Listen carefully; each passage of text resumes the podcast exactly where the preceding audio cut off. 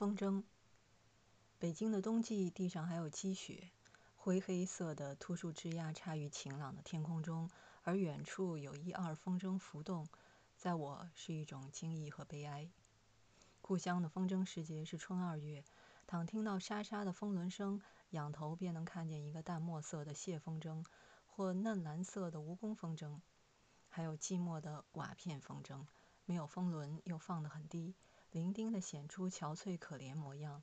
但此时地上的杨柳已经发芽，早的山桃也多吐蕾，和孩子们的天上的点缀相照应，打成一片春日的温和。我现在在哪里呢？四面都还是严冬的肃杀，而久经诀别的故乡的久经逝去的春天，却就在这天空中荡漾了。但我是向来不爱放风筝的，不但不爱，而且嫌恶它，因为我以为这是没出息孩子所做的玩意。和我相反的是我的小兄弟，他那时大概十岁内外吧，多病，瘦得不堪，然而最喜欢风筝，自己买不起，我又不许放，他只得张着小嘴，呆看着空中出神，有时至于小半日。远处的谢风筝突然落下来了，他惊呼；两个瓦片风筝的缠绕解开了，他高兴地跳跃。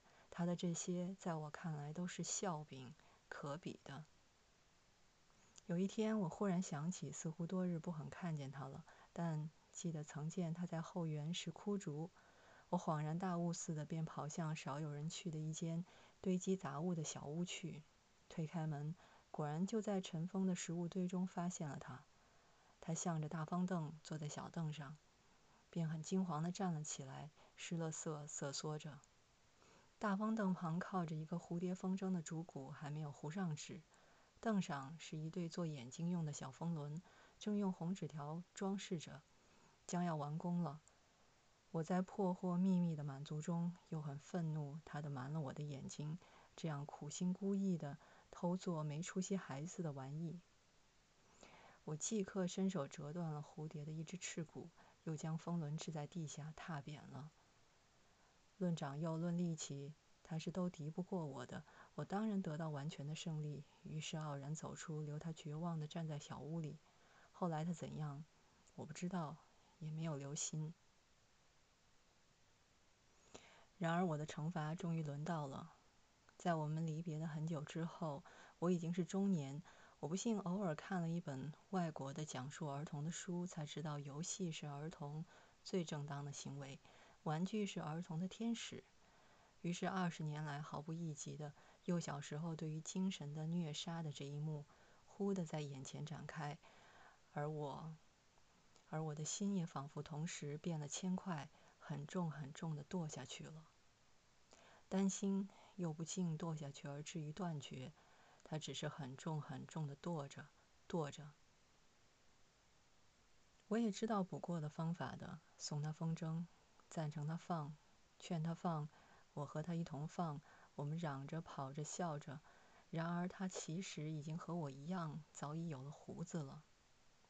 我也知道还有一个补过的方法的，去讨他的宽恕，等他说：“我可是毫不怪你啊。”那么我的心一定就轻松了。这确是一个可行的方法。有一回我们会面的时候，是脸上都已添刻了许多生的辛苦的条纹，而我的心很沉重。我们渐渐谈起儿时的旧事来，我便叙述到这一节，自说少年时代的糊涂。我可是毫不怪你啊！我想他要说了，我即刻便受了宽恕，我的心从此也宽松了吧？有过这样的事吗？他惊异的笑着说，就像旁听着别人的故事一样。他什么也不记得了，全然忘却，毫无怨恨。又有什么宽恕之可言呢？无怨的恕，说谎罢了。我还能希求什么呢？我的心只得沉重着。现在故乡的春天又在这异地的空中了，寄给我久经逝去的儿时的回忆，而一并也带着无可把握的悲哀。我倒不如躲到肃杀的严冬中去吧。但是四面又明明是严冬。正给我非常的寒威和冷气。一九二五年一月二十四日。